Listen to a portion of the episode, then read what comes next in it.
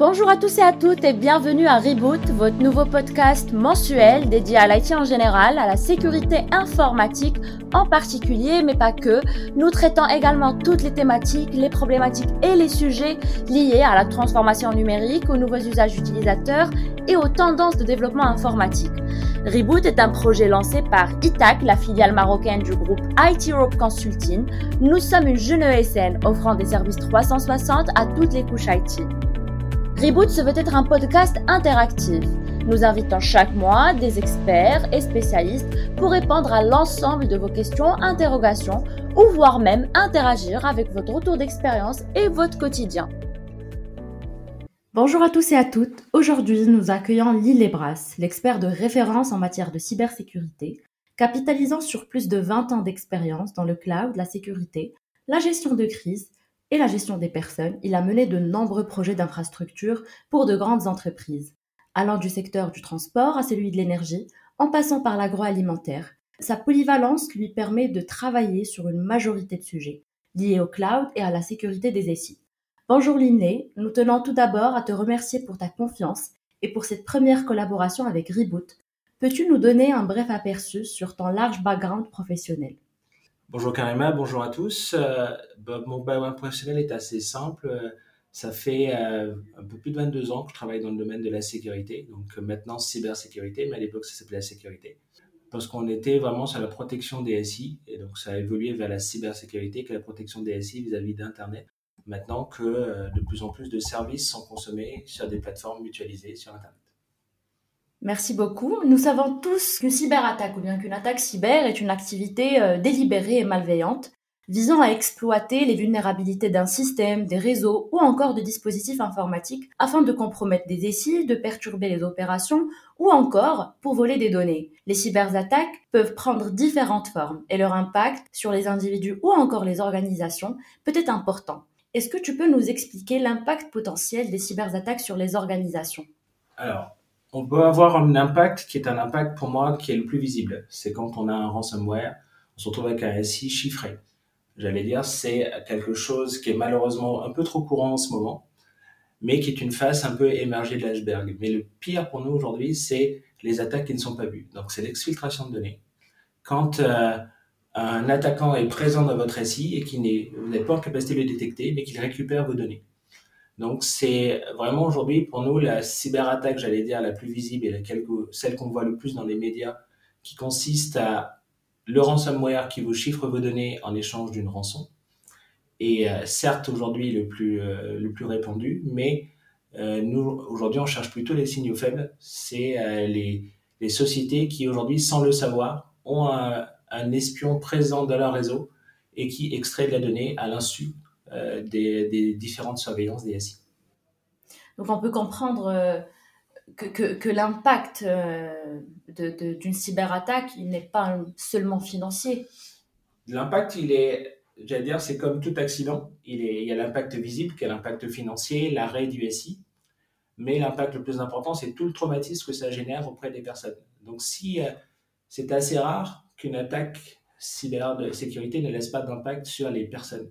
Et on est vraiment sur, euh, aujourd'hui, chez Hightech, on se concentre sur l'humain. Et donc, dans les SI aussi des entreprises, on se concentre sur l'humain parce que c'est le maillon fort et à la fois le maillon faible des entreprises.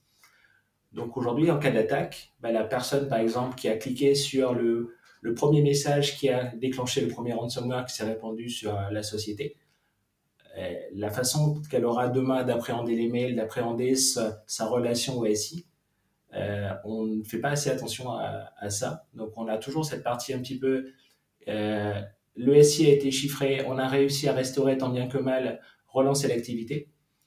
Mais il y a tout un travail aussi à faire post-attaque sur les humains. Donc ceux qui ont passé beaucoup de temps au bureau pour pouvoir rétablir le système, qui sont un peu des héros, mais qu'on ne traite pas souvent en héros, parce qu'ils ont passé des nuits, des semaines dans des SI pour pouvoir permettre à un hôpital de fonctionner à nouveau, mais on les oublie rapidement quand euh, le SI est de retour.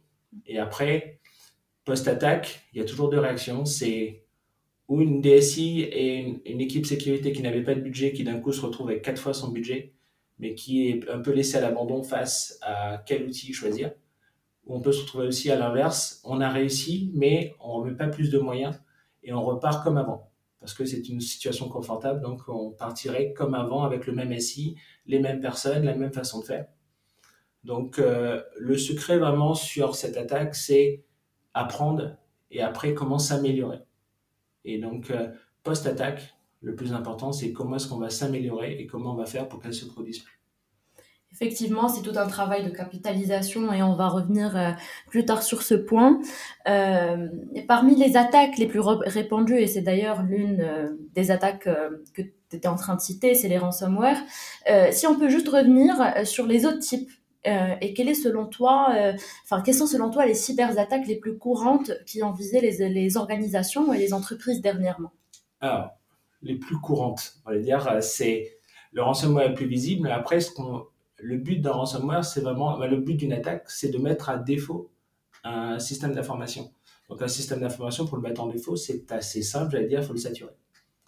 Donc euh, les attaques les plus connues, c'est toutes les attaques qu'on appelle en DOS, en Denies of Service, qui permettent de, euh, demain d'arrêter un SI. Donc cette attaque, elle peut ou venir de l'intérieur, donc on va prendre la main sur un poste de travail qui lui va attaquer le SI de l'intérieur comme on pourrait très bien avoir les postes de monsieur et madame tout le monde à la maison, qui aurait un, élément qui permettrait d'attaquer, donc qui serait distribué, donc le DDoS, le Distributed Denial of Service, qui permettrait au fait au PC de votre PC, ton PC à la maison, le PC de, tes parents, de ma grand-mère, etc., qui aurait un, un, virus sur leur PC qui serait utilisé pour faire une attaque massive vis-à-vis d'une grande société euh, en France ou à l'étranger.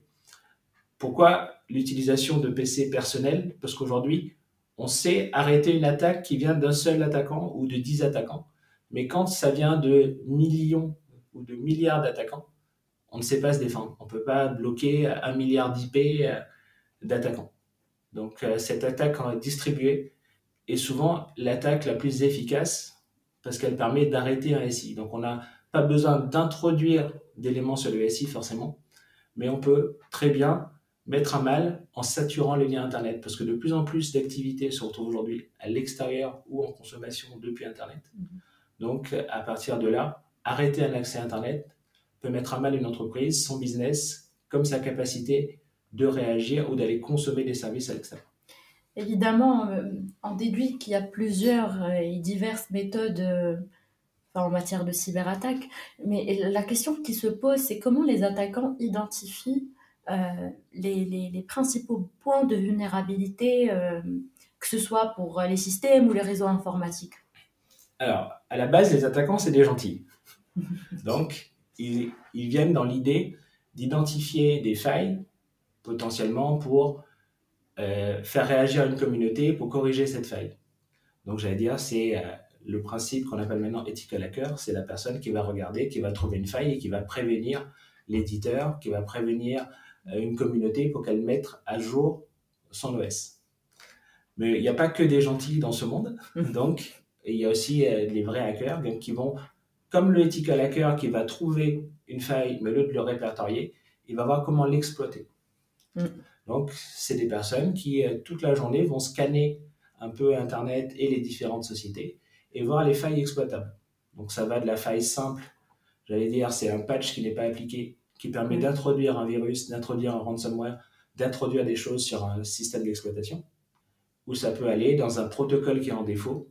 Donc on, on a déjà eu ce cas euh, récemment donc euh, avec Log4j, qui était une faille sur le, le module de log sur, euh, un, sur un système d'exploitation qui a pu être exploité, mais à la base, c'est juste un module pour des logs. Donc ça permet d'envoyer des logs, mais au final, ce module qui était défaillant, a permis de faire beaucoup plus de choses et d'arrêter des services.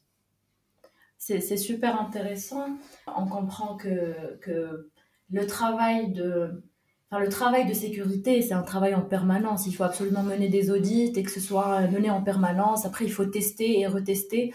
Et, et, déjà, en fait, avant d'aborder cette partie, euh, je pense qu'il est important en fait qu'on donne un bref aperçu à nos auditeurs sur en fait euh, les étapes d'une attaque typique. Comment euh, comment ça marche? Alors, une attaque typique, comment ça marche? La première chose, c'est on va essayer de, de scanner un, réseau donc un système d'exploitation, un système d'information, pardon. Et ce système d'information, on va voir s'il y a des, des ports ouverts, s'il y a des, des possibilités d'attaquer. Une fois qu'on les a découvertes, plusieurs méthodes. La plus, la plus simple, c'est de passer sous les radars. Donc, au lieu d'attaquer tout de suite, c'est de faire des petites attaques pour voir si la, si la personne en face sait se défendre. Ou sinon, faire des petites attaques pour passer sous les radars et donc pour lancer quelque chose de plus massif ou pour introduire un élément sur le réseau permettant de déclencher l'attaque. Une fois qu'il s'est introduit dans le SI ou qu'il a la méthode d'attaque, l'idée après c'est d'aller vite et de pouvoir rapidement mettre à défaut. Donc euh, une fois que les failles sont trouvées, si par exemple ça vient d'un patch, il faut que, il faut, il faut que l'attaquant profite du moment de la détection de la faille et avant le patch. Donc cette fenêtre est importante pour l'attaquant. Donc c'est là où l'attaquant va se dire, là, l'éditeur va mettre un mois à sortir un patch, j'ai un mois pour attaquer. Donc après, il va aller se regrouper avec d'autres personnes mm. pour pouvoir attaquer. C'est assez rare qu'on ait un seul mono-attaquant. C'est souvent des organisations regroupées qui vont attaquer. Et souvent avec le motif de récupérer de l'argent. Évidemment, donc, euh, c'est important de noter que, que, que les cyberattaques euh, sont diverses et elles sont en constante euh, évolution. Les attaquants utilisent plusieurs outils et, techniques ainsi que des stratégies variées qui leur permettent en fait d'avoir des, enfin, d'atteindre leur objectif par rapport à certains environnements ciblés. Et donc les, organisations doivent absolument implémenter des mesures de sécurité, de procéder à des audits et, aussi enfin, de rester en alerte. Passons maintenant aux mesures essentielles euh, qu'une organisation doit prendre immédiatement après avoir euh, découvert une, cyberattaque. Alors, la mesure essentielle déjà, c'est de ne pas se sentir seul, il faut dire les choses. Donc, nous avons déjà des réglementations qui imposent de prévenir. Donc, si ça touche une donnée à caractère personnel, il faut quand même appliquer tout ce qui est recommandé pour le RGPD. Donc, prévenir les personnes. Euh, prévenir l'État, l'ANSIP, qui est un organisme qui permet euh, d'appuyer les sociétés pour pouvoir les défendre. Il est important de ne surtout pas tout couper. Euh, donc le mauvais réflexe, ce serait de tout arrêter. Euh, le bon réflexe, c'est d'essayer de comprendre, de ne pas paniquer et de voir par où l'attaquant est rentré et commencer à rembobiner l'histoire. Il ne sert à rien d'essayer de réparer sans connaître l'histoire. Comment est-ce que l'attaquant est rentré? Comment est-ce que derrière euh, je découvre par où il est rentré? Une fois que j'ai découvert par où il est rentré, quel scénario qui a amené à la situation? Et après, un plan d'action pour remettre le service en place. Ça peut passer de euh, j'ai juste à reprendre le chemin inverse de ce qu'il a fait, le couper et remettre mon système à flot. Comme ça peut passer par une restauration complète de mon système et la recréation d'un système d'information de zéro. Mhm. Et, et, quelle est l'importance justement pour revenir euh, sur l'isolement des systèmes touchés. Euh, quelle est l'importance d'isoler les, systèmes touchés d'une cyberattaque et quelles sont les mesures euh, qui peuvent être prises pour minimiser la propagation un peu de, de, de, l'attaque? Alors, le rêve en cybersécurité, c'est d'avoir une approche de microsegmentation. Donc, chaque application est dans sa bulle.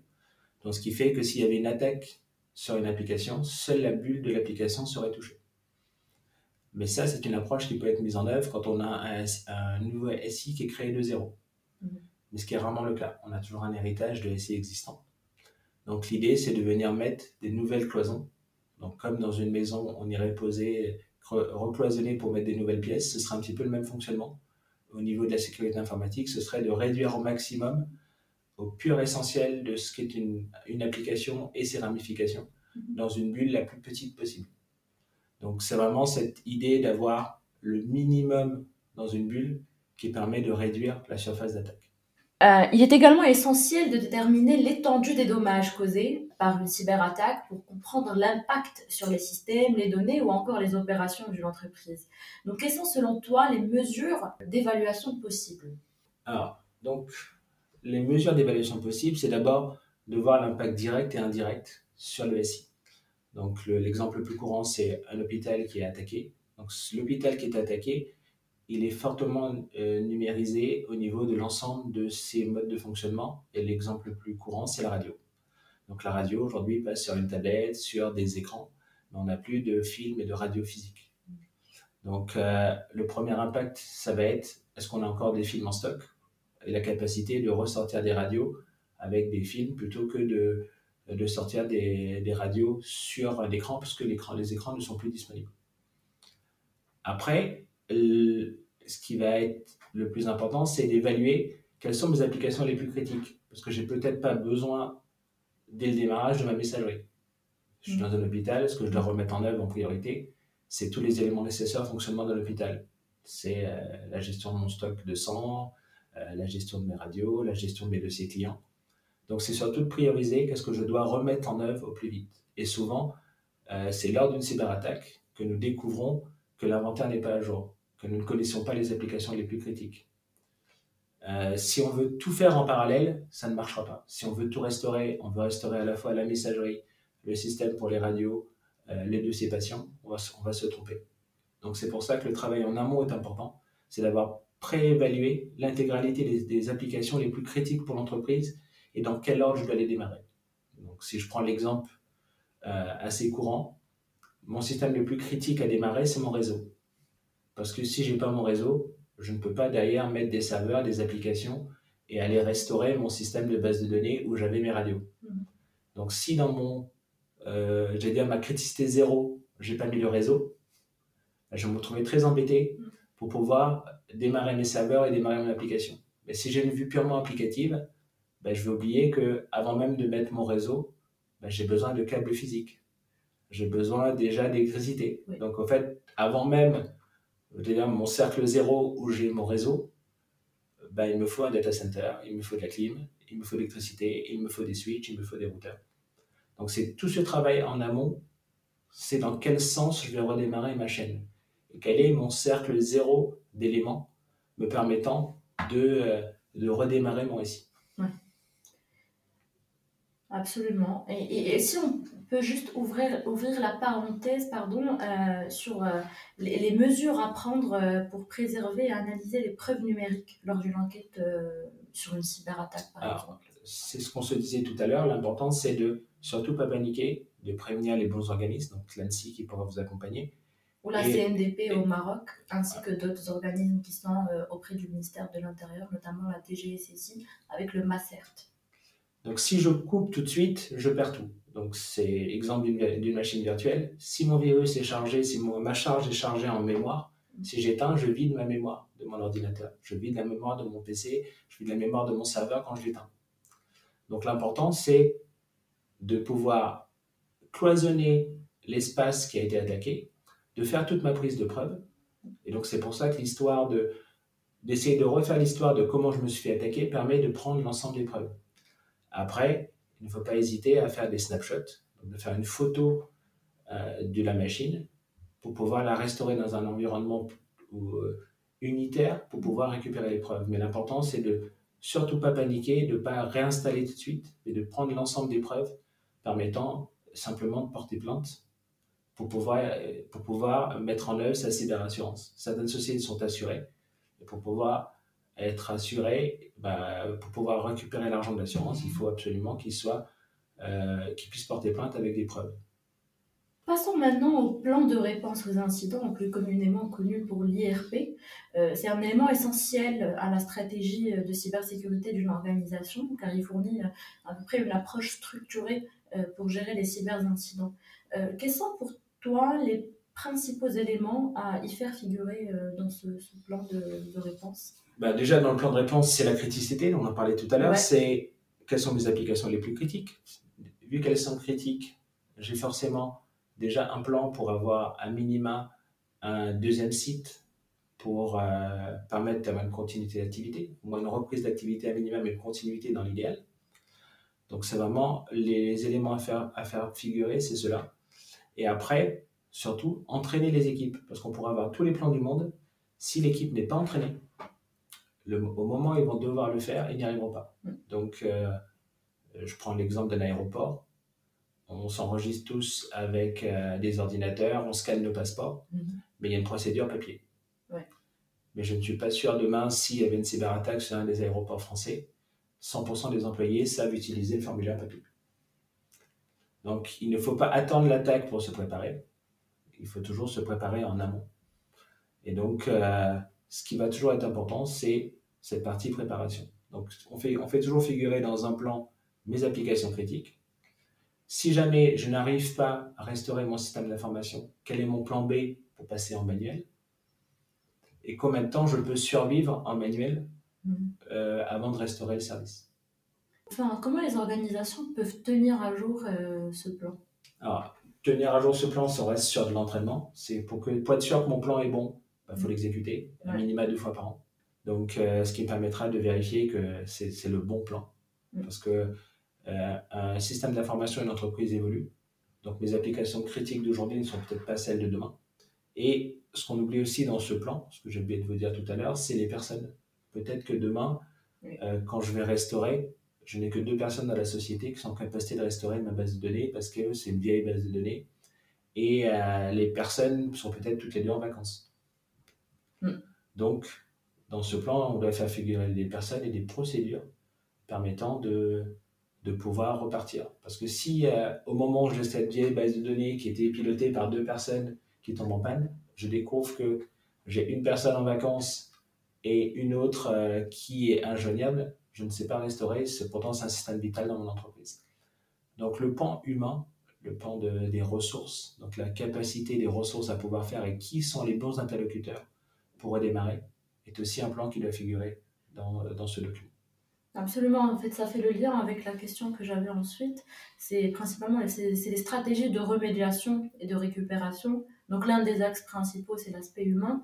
Et, et euh, si on te demande un peu, quelles sont les stratégies de remédiation que toi tu préconises euh, pour les entreprises?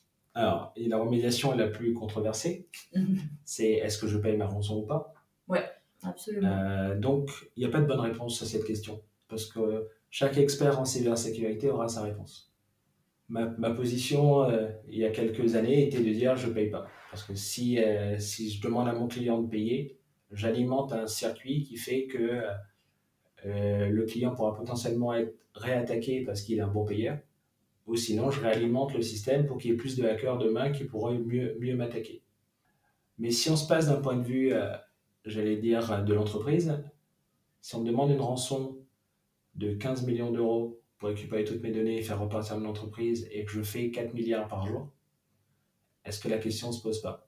Donc, je n'ai pas de réponse parfaite à te donner, Karima, sur ce sujet, ni à nos, euh, à nos auditeurs, mais aujourd'hui, je pense qu'il ne faut pas passer rapidement sur la question. Il faut vraiment se dire qu'est-ce qu'il faut faire mais et ce qu'il faut faire dépend de la situation et de la taille de l'entreprise et de ce qu'on va faire. Demain, une mairie qui se fait attaquer, une mairie est un service vital pour euh, des passeports, pour euh, euh, des cartes d'identité. Mais pour autant, une mairie n'a pas les moyens de payer souvent la rançon. Les rançons sont exorbitantes, donc qu'est-ce qui se passe dans ces cas-là? On est sur un service vital pour une ville. Est-ce qu'il faut payer, pas payer Mais je pense réellement que c'est contextuel. Et autant j'avais un point de vue très arrêté il y a quelques années. Je pense qu'on serait plus dans l'échange aujourd'hui en, fonction de, en fonction de la situation euh, sur le fait de payer ou pas rançon. Pour le coup, j'avais la question sur les erreurs et les pièges à éviter. Et, et, et je me disais que tu allais citer ne pas payer de rançon. Bah, C'était mon point de vue au départ. J'étais sur l'idée de ne jamais payer de rançon.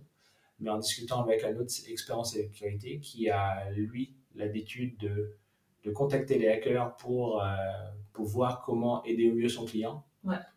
Euh, je me suis dit qu'à un moment, on a quand même des entreprises, des salariés derrière. Est-ce que demain, on coule une boîte pour euh, un principe de ne pas payer? Je ne suis plus aussi sûr. Mm. je pense vraiment que c'est contextuel. Et, Exactement. Donc après, sur cette partie, aujourd'hui, comment je remédie, c'est souvent je reconstruis. Mhm. Donc, ce sera souvent la reconstruction qui est la bonne méthode. Parce que la reconstruction permet d'être sûr qu'il n'y a pas de traces résiduelles. Donc, euh, où je reconstruis sur ce que j'ai euh, en, en, effaçant, mais est-ce que je ne laisse pas une trace? Mais peut-être que c'est une occasion aussi de renouveler mon récit. Parce que euh, pour, bien, pour bien redémarrer, peut-être que c'est l'occasion de revoir mon parc PC et de changer tous mes PC. C'est peut-être l'occasion de euh, d'aller un peu sur du Green IT, d'acheter des serveurs qui consomment moins d'énergie. Donc ça peut malheureusement être l'occasion de faire ce qu'on n'a jamais eu le temps de faire en termes IT parce que la production était prioritaire et c'est tous les investissements qui n'ont pas été faits avant qui peuvent être faits à ce moment-là.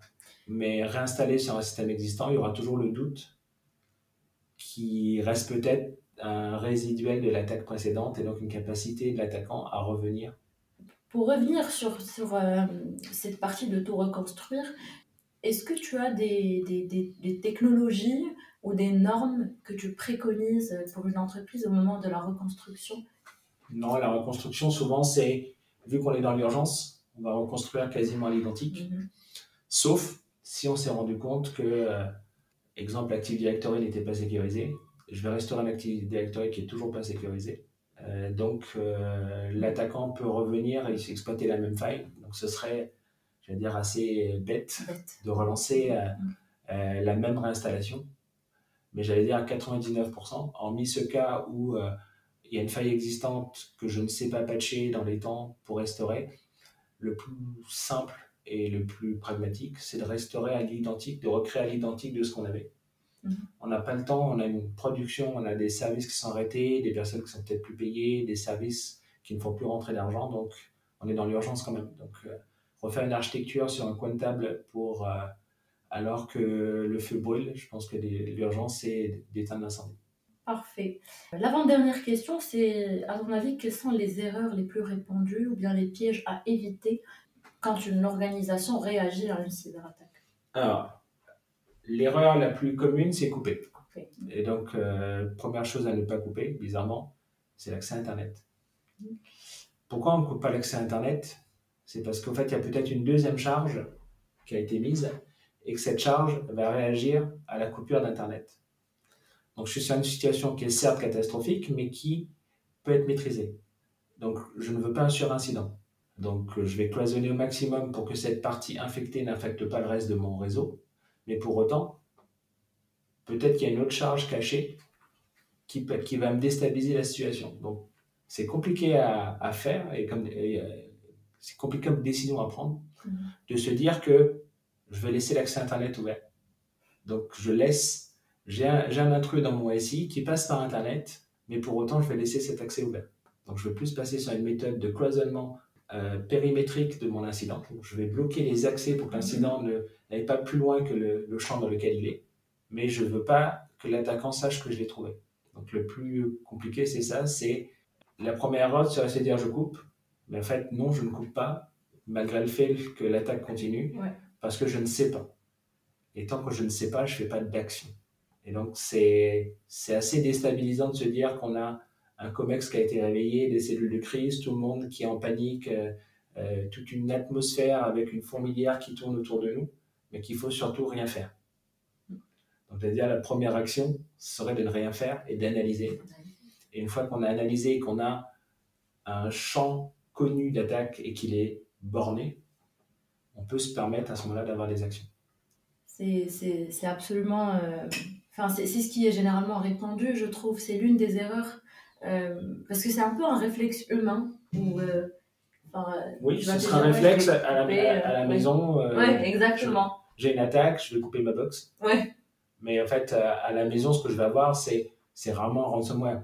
C'est, mm. Ce serait un malware, ce serait un petit virus.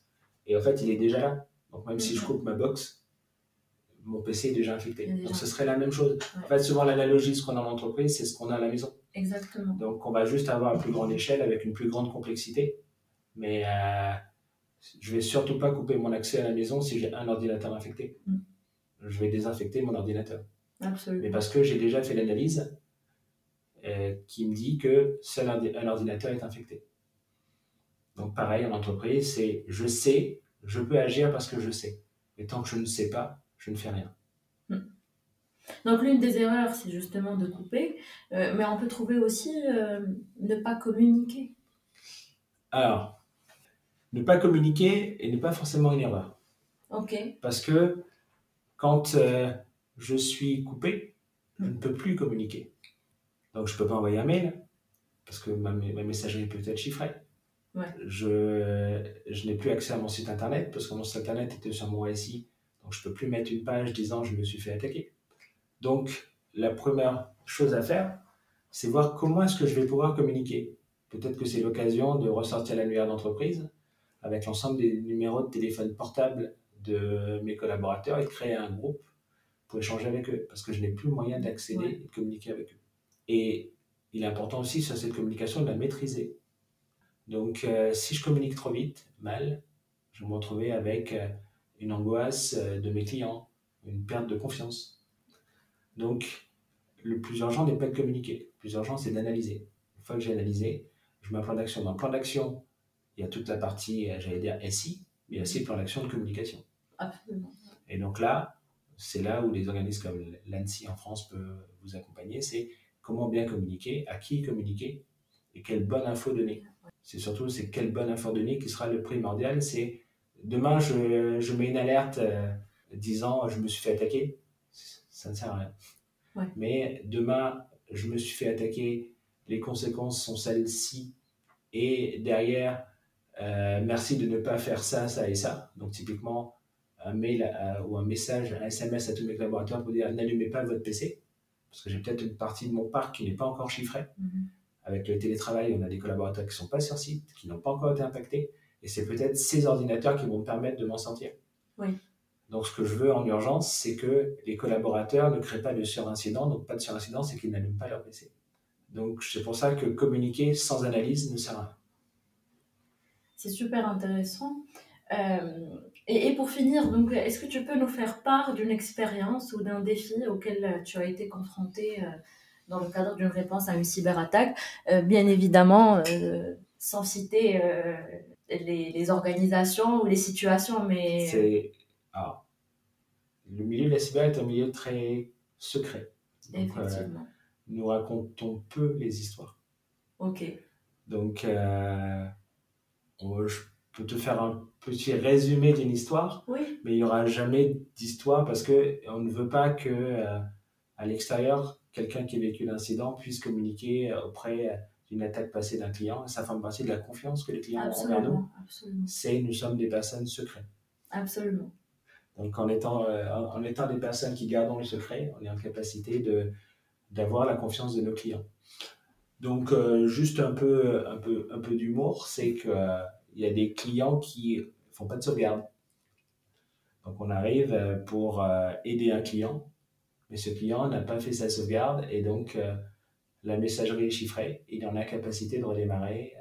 Et ce client a de l'obsolescence, ce qui fait qu'il avait une machine qui n'était plus sous support et il avait un problème de disque sur cette machine, donc il l'a éteinte. Mais finalement, en faisant ça, il a créé une copie de secours qui n'est pas chiffrée. Et donc cet ordinateur qui était un ordinateur, un serveur pardon, obsolescent devient la solution au problème parce qu'il contient une sauvegarde d'il y a 48 heures de l'ensemble de la messagerie. Donc, ce qui permet de supprimer l'ensemble de l'ancien système, de le recréer de zéro en patchant correctement et en le sécurisant, et de restaurer en n'ayant perdu que 48 heures de mail. Donc, comment est-ce qu'une mauvaise gestion peut, à la fin de l'histoire, devenir une sauvegarde permettant de restaurer? Exactement comment un mauvais usage peut être un levier euh, sur lequel euh, vous avez pu capitaliser. Bon, bah, c'est super intéressant. En tout cas, je, je, te remercie infiniment d'avoir accepté, d'avoir pris le temps euh, bah, d'échanger avec nous.